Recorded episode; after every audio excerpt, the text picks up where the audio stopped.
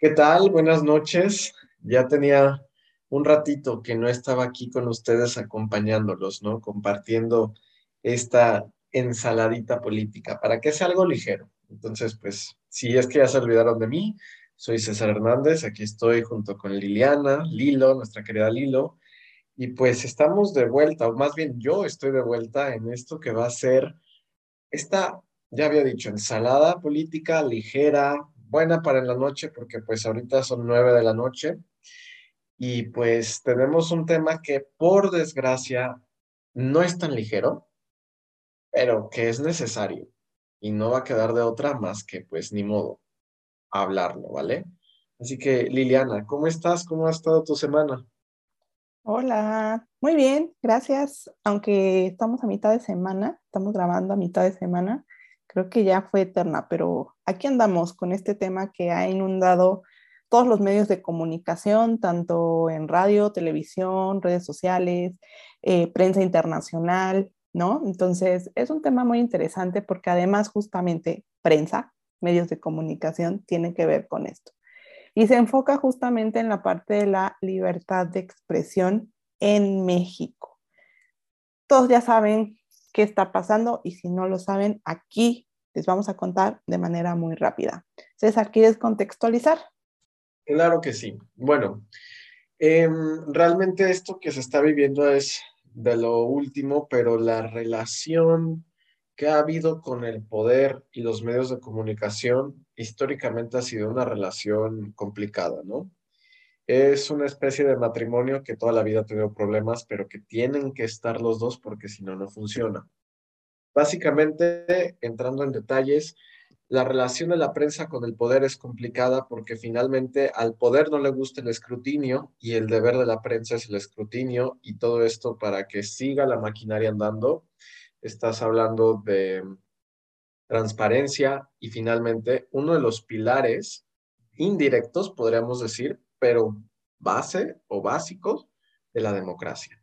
¿Qué ocurre? Bueno, México, por desgracia, eh, somos uno de los países más peligrosos para ejercer la profesión de periodista. En pocas palabras, todo esto que tenga que ver con la divulgación de información y medios de comunicación, somos uno de los países más peligrosos. Eh, han sido numerosos y tristemente muchos los casos en los que los reporteros han sido asesinados por esta labor periodística que ejercen, en la que se dan a conocer datos en torno a cuestiones de seguridad, narcotráfico, gobierno.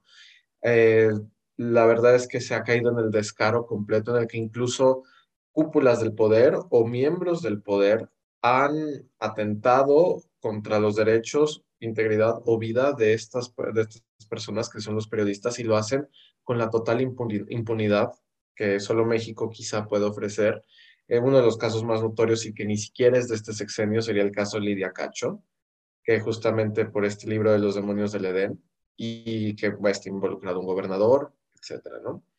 Ya un poco más reciente tenemos, bueno, dato importante y triste, en lo que va del año ya suman seis, me parece, los periodistas que han sido asesinados, los y las periodistas asesinados. Entonces, sí somos un país a la par de los países en guerra en esa cuestión. Y pues ya un contexto más reciente, obviamente, va a ser el contexto de la cuarta transformación, la 4T, y la relación que ha mantenido con la prensa.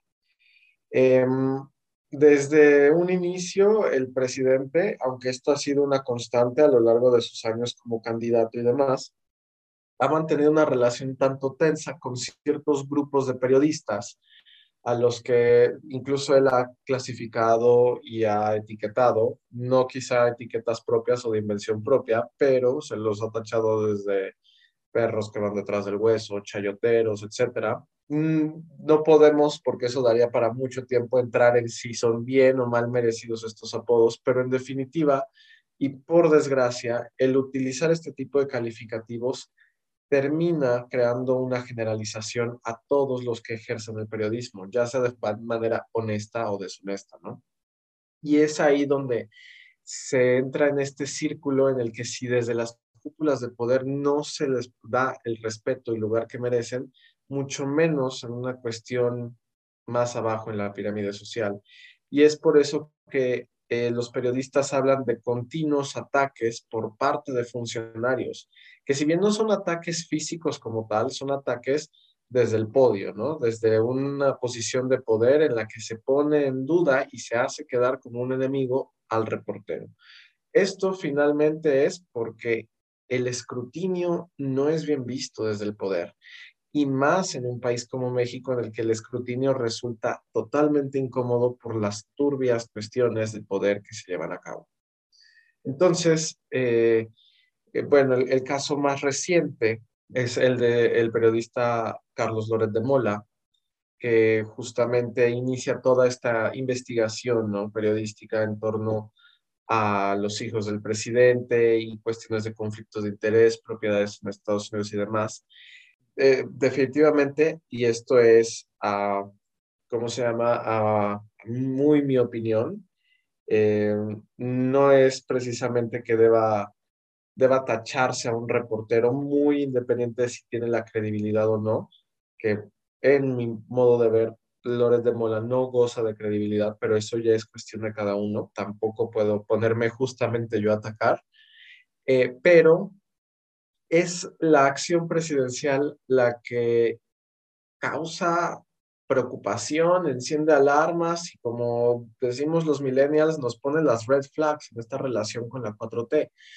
Eh, definitivamente el reportaje, además de perseguir fines informativos, probablemente tiene un trasfondo político innegable, pero es la acción presidencial la que despierta estos focos rojos. ¿Qué ocurre? El presidente termina revelando datos sensibles de un ciudadano, en este caso Loret de Mola, en el que se termina revelando con una ortografía aparte de lo más dolorosa y fatal, los eh, ingresos de Loret de Mola.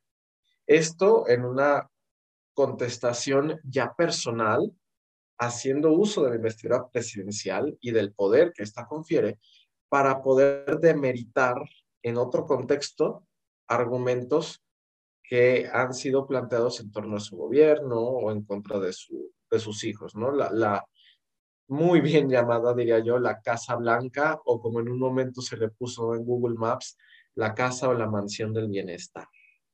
Entonces, todo eso es el contexto, realmente es un contexto que tristemente para ubicar bien el contexto tendríamos que dar fechas de personas que han fallecido, que ejercían la, la profesión de reporteros o periodistas. Entonces, es un contexto muy doloroso. Y pues el, el, último es esta cuestión de un ataque desde posiciones de poder contra la prensa. Sí, y complementando un poco de esto con datos, ¿no? Con datos duros de lo que dices, tan solo el alto comisionado de, justamente de Naciones Unidas para los Derechos Humanos saca un estudio en 2019 donde justamente analiza el índice de impunidad y México está en el lugar número 7, solamente por detrás de Afganistán y Siria. Eso quiere decir que, eh, y, en materia de periodismo, dejemos todo lo demás, porque si nos vamos al, a un estudio que hace México Evalúa, esta organización de México Evalúa, para 2021 el 94.8% de los casos denunciados se quedan impunes. Eso es, eso es en general. Imagínense entonces la parte eh, específicamente en periodistas, eh, reporteros, personas que se dedican justamente a los medios de, de eh, información o a estos medios que al final de cuentas han evolucionado, ya no nada más son televisión y radio, ya también han trasladadose a justamente eh, las redes sociales, ¿no? Y por ahí también ha habido censuras, había, ha habido intentos de, silenciar justamente eh, voces, ¿por qué? Porque no agradan, no, no, no gustan de este periodismo crítico. Em, otro dato interesante es que, como tú decías, en seis, siete semanas que llevamos del año, siete, sí, son aproximadamente, no son, no son aproximadamente, son seis, ¿no? El año pasado cerramos con, para, a diciembre del 2021 con siete asesinatos. O sea, ya estamos aún para alcanzar 2021 y apenas vamos empezando 2022. O sea, las estadísticas están muy fuertes. Y entonces es aquí en donde decimos, ¿realmente se están respetando los derechos humanos? Estos derechos que están plasmados en la Declaración de Derechos Humanos, Declaración Universal de Derechos Humanos, y que justamente el artículo 19 de esta declaración dice que debemos, o no que debemos, que se debe de respetar justamente el derecho a la libertad de expresión. Y esto baja a nuestra constitución. ¿Qué artículos? Constitución, nuestra Carta Magna, nuestra máxima ley aquí en México, artículo 7 y artículo 6. El artículo 6 trata sobre la libertad de prensa, que es la que prácticamente se está eh, ahí vulnerando, pero también el artículo 7 que ya expresamente habla de la libertad de expresión, de que podemos expresar libremente nuestras ideas, nuestras opiniones en la plataforma que nosotros veamos conveniente. Entonces, ¿qué está pasando? ¿Qué, qué, qué está generando? Creo que, claro, y aquí podemos decir, bueno, es que cada gobierno tiene una agenda, una agenda política, una agenda mediática, pero creo que esta agenda, en vez de generar consenso, de generar gobernanza, más bien se está yendo al extremo, ¿no? Al extremo de causar un discurso eh, polarizante, de división, de ellos son los malos, yo soy los buenos. Y de hecho, no tiene muchos meses, recordarán que en las mañaneras del presidente se instauró esta sección de eh, quién es quién en, en, los medios de comunicación, ¿no? Justamente teniendo como esta dinámica de derecho de réplica. Pero más que derecho de réplica, creo yo, que además también está prácticamente dentro de nuestra constitución que tiene que ver con este artículo y el artículo correspondiente al 8, me parece que es el derecho de petición, que más o menos ahí está el derecho de réplica. Entonces, pueden generarse esta dinámica de, bueno, por acá cierto medio de comunicación dice algo, nosotros, gobierno federal, replicamos. Sin embargo, creo que ha ido más allá este, este espacio en denostar a los periodistas, en denostar lo que se dice y en no tener claros cuáles son los objetivos de comunicación política que tiene el gobierno federal. Bueno, sí, claro, establecerse dentro de la mente de, de los ciudadanos. ¿A costa de qué? De la división, de la polarización, de la denostación y de la intimidación. Entonces, en este contexto, tendríamos que revisar qué se está haciendo bien y qué se está haciendo mal. Bueno, entonces estábamos viendo que el artículo 8 también tiene esta parte del derecho de réplica y que al final de cuentas, esta sección de quién es quién en las mañaneras de AMLO, pues busca eso, busca esa dinámica de generar justamente una, una contrapartida a lo que se dice en la empresa. No lo veo mal, pero sí está mal o sea, esta dinámica no la veo mal, está mal cuando dentro de ese espacio, cuando dentro de la mañanera el presidente con este, con este poder, con esta autoridad de figura presidencial, empieza a descalificar a los periodistas, empieza a tacharlos de que están em, o que son parte, ¿no? De esta, lo que en su campaña estableció como eh, la mafia del poder que es, como decías, ¿no? Estas, estos periodistas chayoteros que recibían una paga y que por, porque ya no la reciben, están diciendo cosas que no deben de decir o que se están yendo prácticamente a atacar directamente a la figura presidencial y al gobierno. Entonces, creo que el presidente no ha sabido distinguir esta parte del derecho de réplica y en vez de generar una conversación que fluya, que genere puntos de encuentro. Por el contrario, está generando violencia, está generando descalificaciones, está generando denostaciones en contra de los periodistas. Al final de cuentas, creo que también estamos viviendo, y, es importante tocarlo, eh, la parte de que por todos lados hay información, pero ¿quién me dice también que el presidente me está dando la información correcta. O sea, si, si vamos ahí, estamos en la época en donde abundan las fake news. O que el presidente realmente esté informando, porque puede informar sobre todo lo relativo a los éxitos o atinos de su gobierno, pero no a los desatinos, tropiezos y malos manejos de su gobierno. Y ese es el escrutinio al cual huye el poder, ¿no? Claro, y, que al final de cuentas dices, bueno, vamos, nosotros como gobierno vamos a decir que estamos haciendo bien, pero cuando le, le ponen eh, en las notas qué se está haciendo mal, lo niega, porque no se hace responsable de las acciones gubernamentales o las decisiones que toma él y que no le han salido tan bien. Así, ¿y, y, qué pasa? Empieza a decir, ay, es que la culpa es de los otros gobiernos. Ok, pero entonces, ¿tú qué estás haciendo para resolver el problema que se está presentando hoy en día? Es ahí en donde creo yo se ha, se ha llevado esta discursiva eh, y narrativa, ¿no? De la culpa la tienen los de antaño, pero entonces, ¿qué está haciendo él para mejorar la situación? Entonces, he ahí como que la línea delgada entre el derecho de réplica y generar confrontación con uno de los poderes fácticos que son los medios de comunicación.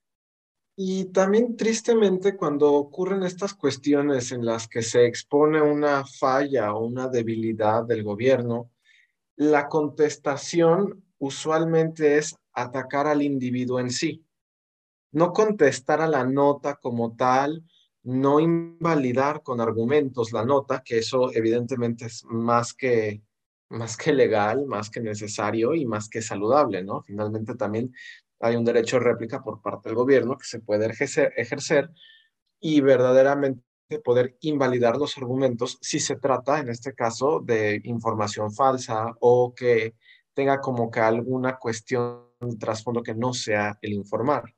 Entonces es ahí donde ves eh, que realmente es un gobierno que pareciera ser que carece de argumentos. Cuando se presenta una falla este, en la prensa, que el gobierno ha fallado en algo, que ha incurrido en alguna falta, lejos de poder demostrar lo contrario con argumentos, con evidencia, se recurre a atacar a la persona en sí. Y entonces recurre a esta vieja práctica de crear enemigos para poder oxigenar la política y justificar su existencia. Entonces, si el problema era, eh, no sé, la corrupción, lejos de manifestar qué es lo que se ha hecho o no de manera creíble o razonable, se, se inculca el hecho de que es por gobiernos pasados la situación actual y entonces se justifica su existencia. Lo mismo puede ser con un periodista. Ahora, algo importante era cuando hablábamos del tema de la impunidad, solo para dar un ejemplo de lo asquerosa que es la impunidad en México. En este caso de Lidia Cacho, que repito, no es de este sexenio, se, bueno, es una periodista que publica el libro de Los demonios del Edén, en el que justamente se habla de todo un entramado en el que están empresarios y políticos mexicanos en una red de prostitución infantil o explotación sexual infantil, algo que es muy delicado.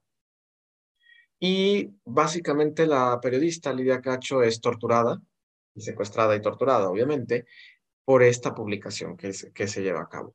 Esto por parte del gobernador de Puebla, Mario Marín, y de Kamel Nasif, que es un empresario este, mexicano de origen libanés. El punto es que el caso no es atraído por las autoridades hasta tiempo después, toma mucho tiempo a que el caso se termine por resolver y una vez que en teoría está en proceso de resolución, eh, se lleva hasta la última instancia y es una jueza de tercera instancia de este circuito colegiado que dictamina que no hay elementos que, que realmente sustenten la versión de Lidia Cacho, a, pesar de las pruebas médicas en el que ella hubiese sufrido tortura por parte de estos individuos. ¿Y cómo sustenta esta jueza ese argumento que presenta? Hay una grabación en la que Nasif habla con Mario Marín, que es el exgobernador de Puebla, y le, le, lo felicita porque le da esta inserte grosería aquí y después dice vieja, sus coscorrones. Es, es lenguaje bastante coloquial. Y la jueza evidentemente ahogada en corrupción, dictamina que eso no es prueba fehaciente de que se haya ordenado una tortura en contra de Lidia Cacho, porque al decir vieja, probablemente podía referirse a una mujer de edad avanzada. Y lo que el término coscorrones, que eh, bueno, aquí en México indica golpes, no precisamente alude a la tortura. Entonces, con ese pequeño argumento, esta jueza descarta completamente todo el caso de Lidia Cacho. Así. Y tristemente estás hablando de una autoridad de gran calado en México porque no hay a quién recurrir más que de ahí a la Suprema Corte de Justicia y ella ya no es capaz siquiera de impartir justicia. ¿Quiénes son los beneficiados, no? Entonces ahí es un ejemplo de lo que es la impunidad en la cuestión de la prensa, o más bien en detrimento de la prensa. Y ahora lo tenemos, si esto era con un gobernador y empresarios, lo tenemos en la máxima puesto de autoridad que va a ser el presidente y no sabemos qué tan nocivo pueda resultar para la vida política y democrática de México, no ahorita, a largo plazo. Y finalmente, bueno, eh, decías, Lilo, de, una, de, de cada gobierno que sigue una agenda y todo. Es cierto, definitivamente los gobiernos van a seguir agendas, van a posicionar prioridades, ¿no? De acuerdo a, a lo que se hayan hecho promesas de campaña y acuerdos internacionales, etcétera. Pero los gobiernos, los, perdón, los derechos no están a discusión, no están planteados para ver si este sexenio los vamos a respetar o no. En teoría los derechos son fijos, no se pueden retirar y además son progresivos, se tiene que avanzar en ellos.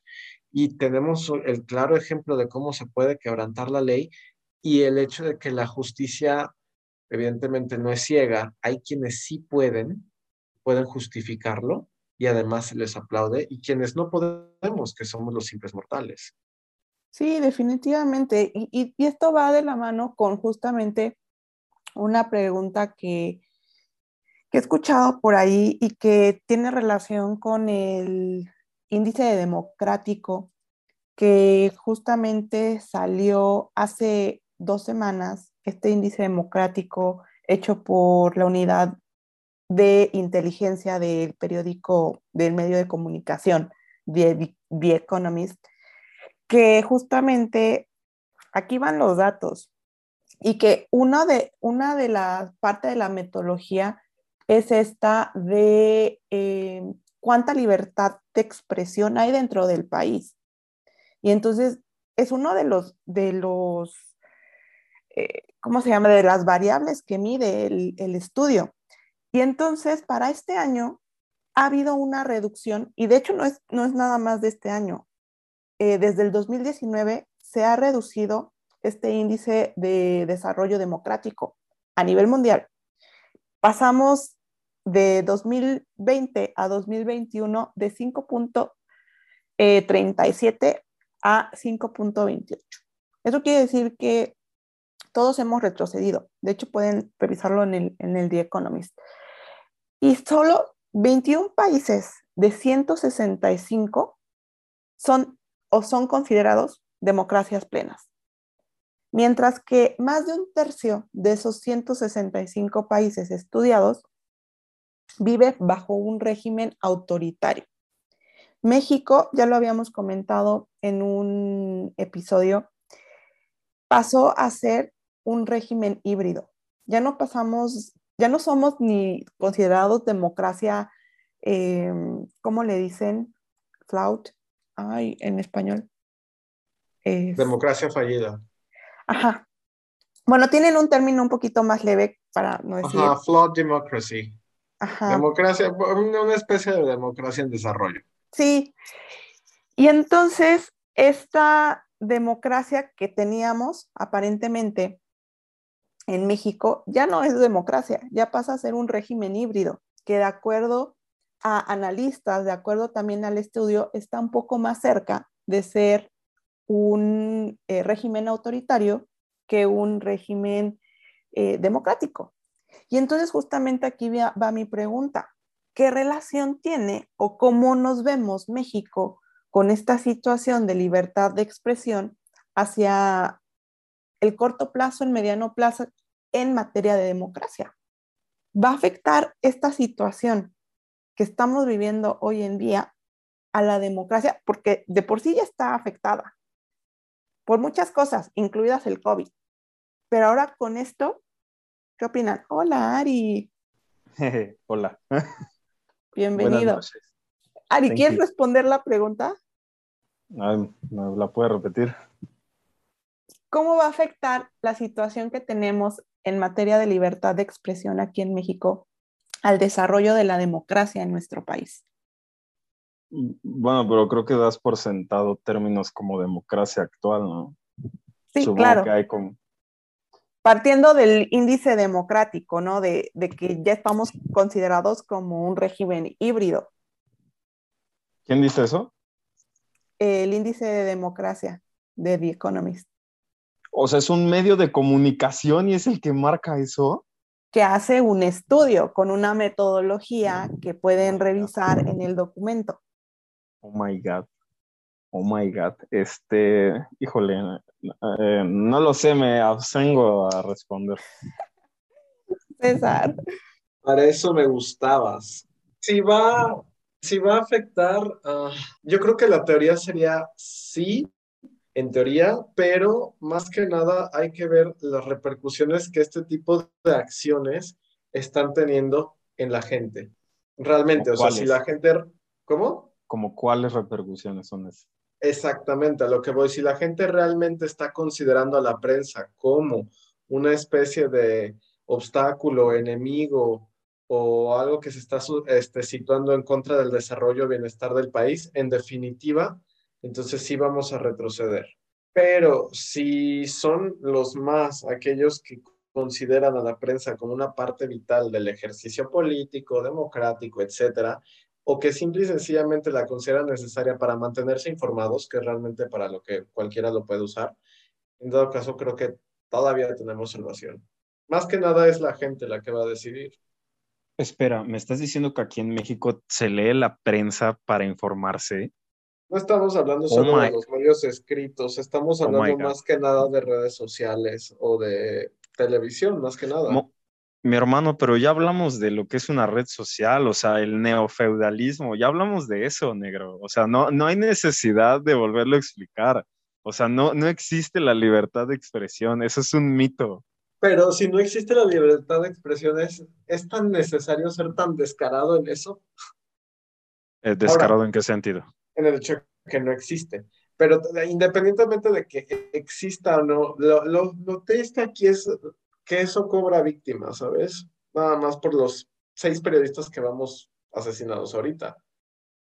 independientemente si existe o no la libertad de expresión, yo creo que a, a, pesar de que no exista, la gente no debería de morir nada más porque su labor sea comunicar. Sí, mira, y, y, y le cito el artículo séptimo de la Constitución. Eh, otro, mito, otro mito social. Oh, pues. O otro fantasma de nuestro pasado.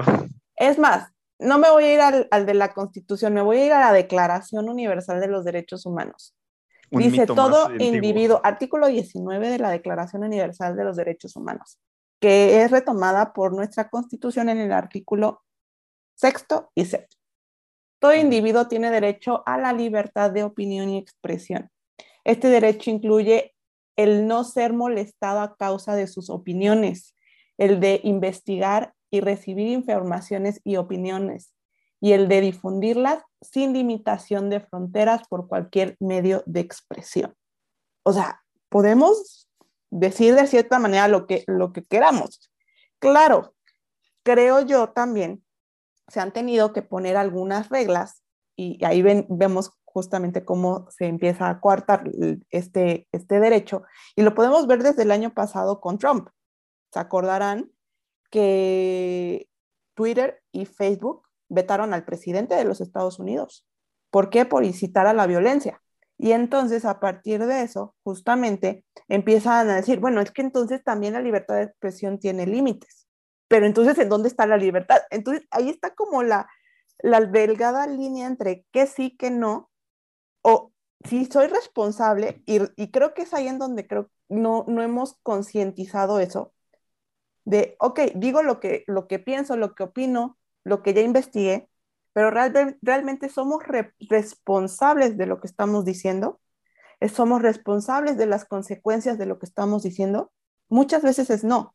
Y entonces es ahí donde, donde viene, se está haciendo responsable una autoridad de lo que está diciendo y de las consecuencias que éstas puedan traer.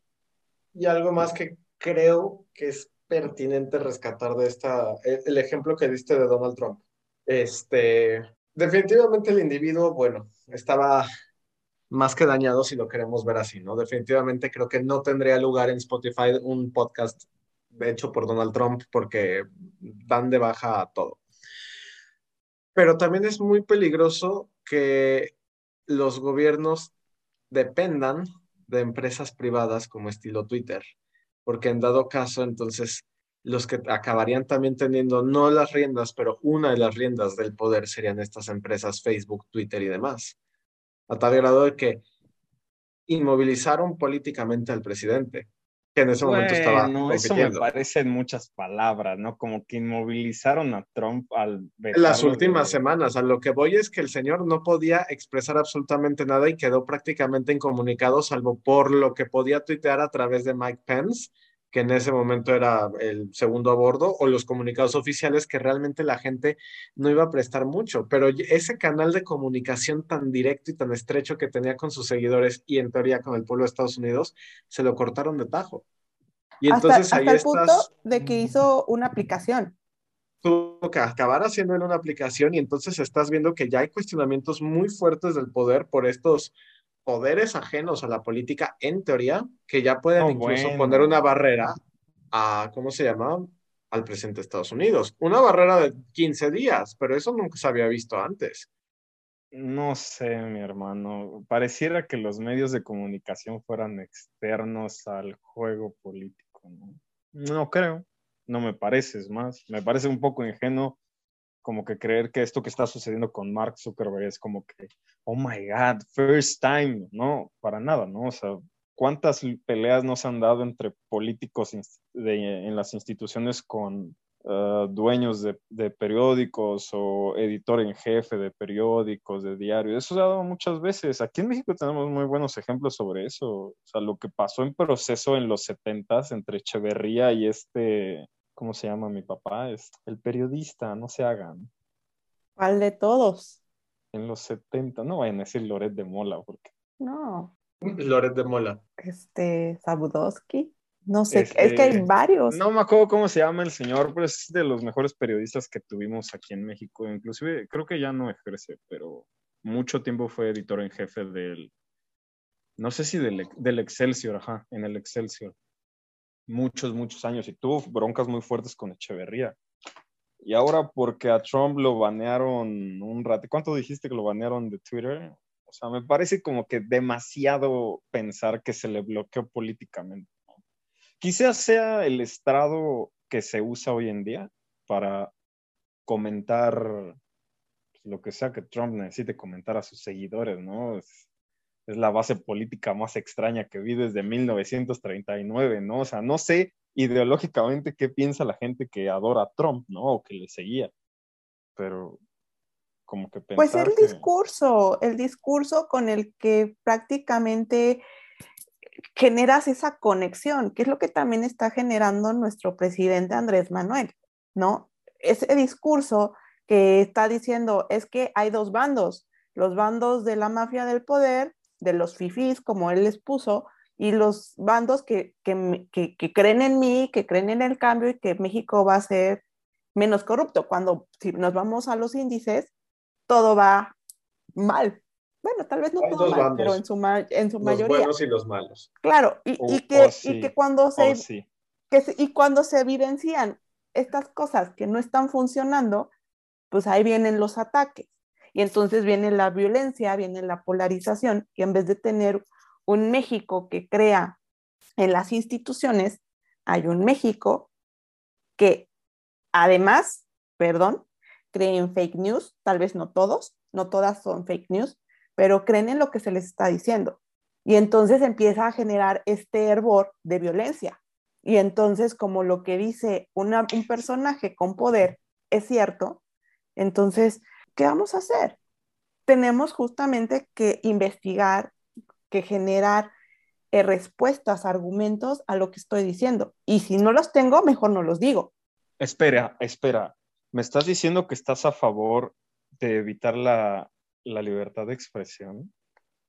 No, o sea, te estoy diciendo que si voy a decir algo, que sea con argumentos. ¿Por qué? Y con datos según, certeros. ¿Según quién? Yo. O sea, eso, No, eso, es el- eso sería el ideal. ¿Por qué? Pues porque estoy fomentando que estemos bien informados y no generemos fake news que se vuelvan verdad. ¿Cuáles son, ¿Cuáles son esos argumentos que evitan los fake news? Justamente investigar. Pero investigar dónde, o sea, entiendo Investigar esta en dinámica de las fuentes oficiales y lo, lo metodológico. Entiendo este rollo académico, pero ¿dónde se da esa información? O sea, en ¿quién me todas la da? partes. Hay que contrastar, Pero El ¿cómo contrastas? Me la con- investigando más. Pero eso termina siendo el juego ideológico. O sea, las evidencias se crean discursivamente. Y quien está en contra de ello está muy cerca Más de caer en un las dogma. fake news se crean discursivamente. Las Todas las- evidencias tienen un método científico. Esto no es ciencia dura. No existe un método científico único, irrefutable, duro y No. rígido. No, Estos son siempre hay prueba irrefutable porque su existencia es un hecho. No, bueno, es que una de las formas que tenemos de acercarnos al fenómeno más real es a través de las ciencias, pero en ciencias sociales o estudios sociales, que ya se habla de que no existe la ciencia social, no puedes hablar de una evidencia irrefutable. O sea, la evidencia se crea discursivamente, por Pero lo si ya tanto, está materializada, si está ¿cómo materializada, materializada? ¿Cómo Sí, podríamos y ahí ves decir la que casa, discurso... ahí ves la casa, ahí está la casa, están los Espera, contratos. espera, yo no dudo de que haya corrupción, no, no equivoquemos las cosas, sino que mientras la evidencia se cree de esta forma, no podríamos estar hablando de verdad o mentira, o en el caso posmoderno, fake news, ¿no? No podríamos hablar de eso. Pues es que estamos en la posverdad, todo es verdad o todo es mentira. No, es que es lo contrario, o sea, nada es verdad, cualquier perspectiva puede ser real, o sea, es lo contrario. Pero ese es el problema, o sea, ¿cómo podríamos analizar esto desde la verdad si estamos cayendo en el mismo dilema de que, pues es que no sé qué es lo que pasa, ¿no? Solo conozco el discurso. ¿Cómo Ya sé, podríamos tengo- hacerlo? Tengo una pregunta más fácil. ¿Cómo ves la situación de los periodistas, medios de comunicación, prensa, reporteros, como le podemos llamar, en México y la relación que sostienen con el gobierno? ¿A, a mí? Oui, a toi. Bueno, primero que nada, habría que, habríamos de reconocer que los medios de comunicación es parte del poder político, ¿no? O sea, en las universidades se le llama el cuarto poder, ¿no? Y hay un motivo, ¿no? O sea, esto es de fácil acceso para todas las personas. ¿Y cuál fue la pregunta para empezar? ¿Cómo ves la situación actual de ¿Cuál es la situación? ¿Cuál es la situación? Quiero que La me la digas. violencia.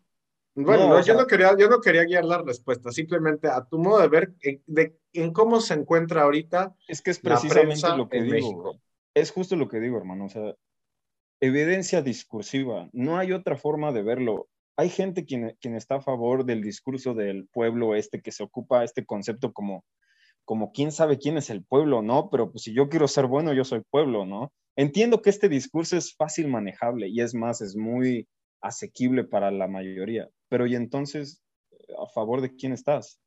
No, bueno, tampoco ca- ca- no seamos vulgares, ¿no? O sea, tampoco en- en- caigamos en eso, pero ¿a favor de quién estás, güey? Y entonces a ese discurso te adhieres.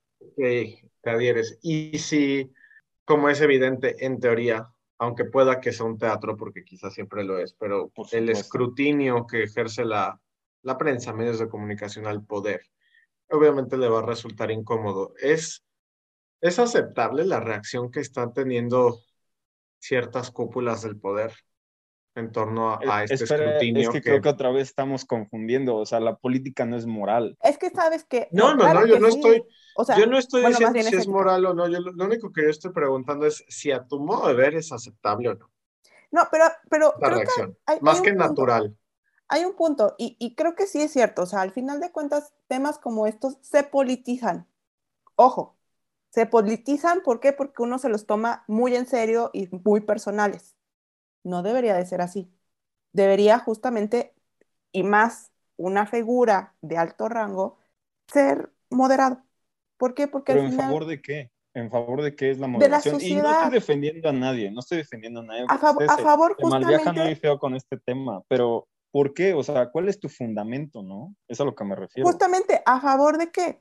De no generar más violencia, de no generar división, de no generar polarización y que con esto se detenga justamente la violencia hacia los periodistas. ¿Por qué? Porque con un discurso en donde estigman a los, a los medios de comunicación, en donde criminalizan, en donde dicen que son lo peor de lo peor, hay muchas personas que salen embarradas por eso.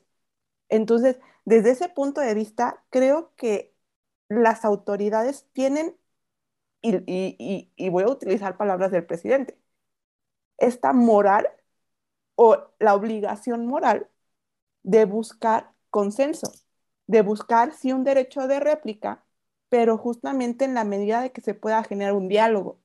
Un diálogo y no nada más informar, porque es muy distinto. Informar es compartirte la información, los datos y ya. Comunicarnos es que haya esta dinámica, preguntas, respuesta, intercambio de opiniones, intercambio de eh, diferentes puntos de vista y entonces generar un consenso, una síntesis de lo que estamos hablando. Pero en este sentido, creo que se nos ha perdido esta idea de qué es la comunicación social de gobierno. Y en vez de generar un discurso en donde digas, ah, nosotros gobierno federal estamos haciendo esto, esto, esto, nos hemos equivocado, sí nos hemos equivocado, pero les vamos a arreglar así. No, lo que está haciendo es atacar, atacar a ellos que evidencian los errores del, presidente o del gobierno en general, ¿no? Entonces, es ahí en donde está justamente el meollo del asunto y, creo que es donde empieza esto que dices, el discurso ideológico. Entonces, es bien complejo, sí es bien complejo. Si nos vamos a estas teorías críticas en cuestión de comunicación, pues nunca terminaríamos. Tendríamos que hacer un episodio específico para esto. Pero a ver, ¿con qué se quedan? ¿Para dónde va México en materia de libertad de expresión? Ya para ir cerrando. ¿En dónde van? Ah, yo creo que si ahorita dependiéramos exclusivamente de la televisión o la prensa escrita, definitivamente iríamos como por muy mal camino pero por fortuna no es el caso. Se ha diversificado tanto esta cuestión de medios de comunicación o vías para que la población se informe de absolutamente lo que sea o lo que quiera o lo que le guste, que yo creo que sí se vulnera, sí se trastoca, pero no se está derribando la libertad de expresión todavía. Entonces, no es, no es, es un golpe, pero no es un paso atrás el que se le está dando. Y finalmente, yo creo que también es, va a sonar feo, pero también es sano esa pelea o esa batalla, ese estira y afloje que se mantiene entre la prensa y el poder. ¿Ok? Ahora sí que, bueno, esta vez generalmente siempre y más los malos reporteros que suele haber tienden a dar golpes bajos. Ahora fue al revés. Y tan es el caso que hasta se logró martirizar a alguien que era indefendible, pero ese es otro tema. A lo que voy es que... ¿A quién se martirizó? A Loret de Mola. Bueno, oh quien quiera lo puede ver como un mártir y entonces parece que estamos en competencias de mártires. Entre un lado Loret de Mola, que es mártir, y el otro lado los hijos del presidente, que ya resultaron más mártires que, que todos los santos del cielo. Pero independientemente de eso, yo creo que aún así es el ejercicio que se está llevando a cabo es sano porque se está, está logrando un ferro escrutinio, que eso también es posible ponerlo en duda. ¿Por qué tan férreo en esta ocasión y no en gobiernos anteriores, si lo quiere ver uno así? Este, pero sí se está llevando a cabo un escrutinio y desgraciadamente el, eh, el derecho de réplica al que tendrían derecho los, los que han resultado afectados por este ejercicio de la prensa no ha sido de gran calidad. Lo que decía al final, finalmente cuando se está este, encontrando fallas el ejercicio del poder, en vez de contestar con argumentos sólidos, eh, se ataca directamente a la persona, no a la nota. Y eso fue algo ya muy evidente ahora. Entonces, más que nada, pues sí, la falla es por parte, en este caso, de, de aquellos que ejercen el poder, pero aún así lo considero algo sano, porque está equilibrando un poco la balanza. Y si no se me entendió, pido una disculpa, pero es que ya, ya son las 10 de la noche. Sí, sí es cierto. Ari. ¿Hacia dónde va México? Pues hacia donde siempre ha ido, ¿no? Desde su momento de independencia, o sea, vamos hacia el mismo camino, no sé de qué se espanta la gente, y nuestro lugar en el mundo no ha cambiado. Eh, ¿Qué otra cosa? Este, ¿Quién cree en los medios de comunicación vive en el siglo XIX, ¿no? O sea, también habría que empezar por ahí. Luego la otra, quien cree en el modelo electoral, pues es también un ingenuo. Eh, ¿Qué más?